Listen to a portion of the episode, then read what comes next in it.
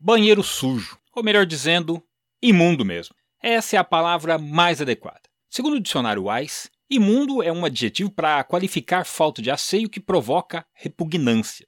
E foi mesmo o sentimento de repulsa, de aversão que uma caminhoneira sentiu ao se deparar com um banheiro que foi oferecido a ela por uma rede de supermercados no Rio de Janeiro. Faz desde sexta-feira que eu tô nesse cliente dessa maneira aqui, tá? Olha só, pra tomar banho aqui, tá bom? Olha aqui, sem condição. Olha a situação. É isso aqui que o motorista tem aqui para usar. Ó, tá certo? Tá dessa maneira e ninguém tá nem aí. O único lugar que tem uma pia para escovar o dente é assim. As imagens mostram um banheiro sem chuveiro, um vaso entupido, e aí viu, né? E uma pia igualmente nojenta. Sem condições. Eu mostrei essas imagens para alguns caminhoneiros e eles reagiram assim.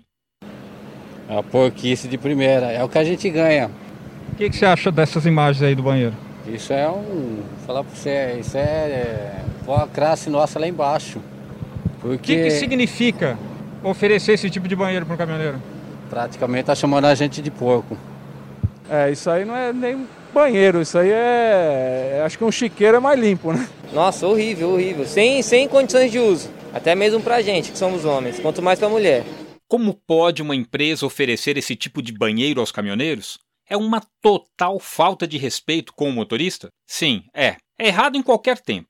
Mas nós não vivemos tempos normais. Estamos lutando contra um vírus mortal, uma pandemia mundial. Em tempos de coronavírus, uma das medidas de prevenção que mais se fala para combater a doença é a higiene, principalmente com as mãos. Então eu pergunto a você, ouvinte: a empresa que oferece esse tipo de instalação está cometendo um ato de irresponsabilidade com a saúde pública?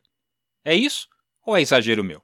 E se você quer saber mais sobre o mundo do transporte, acesse o site trucão.com.br.